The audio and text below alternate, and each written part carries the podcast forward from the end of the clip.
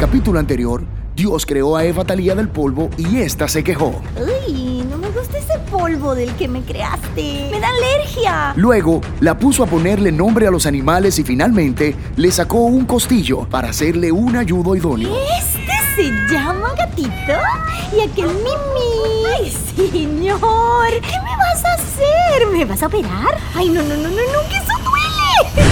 Eva Talía al verlo dijo, Ay, de tanto nadar voy a morir en la No había nada mejor, señor.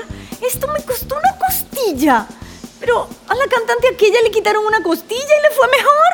Señor, este dice que me ayudo idóneo. No sabe lavar, no friega, no cocina, no habla mucho, se la pasa con los monos brincando de matemáticas. Agarra tu maleta, Satanás, y de aquí. Ya me lo dijo la serpiente. No le hagas caso a ese costillo. De un costillo no sale nada bueno. Capítulo 2, la tentación. Pero la serpiente era astuta, más que todos los animales, y acercándose a Eva Talía le dijo, Mira, Muyaya, ¿tú no tienes hambre? ¡Ay, este pájaro malo hablando! ¡Wow! No te sorprendas que yo hable. La cotorra también habla. Aquí todos tenemos derecho a la palabra en el paraíso.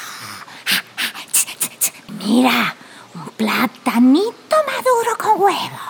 Come para que seas fuerte como el Señor. ¿En serio? Mm, Pero muchacha, no comas sola. Tú no eres de este partido. Llama a tu esposito y dale víveres, que hay palo dos. y Eva Talía le dio a comer a su marido y descubrieron que estaban desnudos.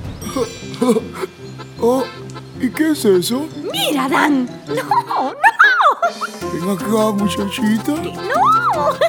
Ay, ay.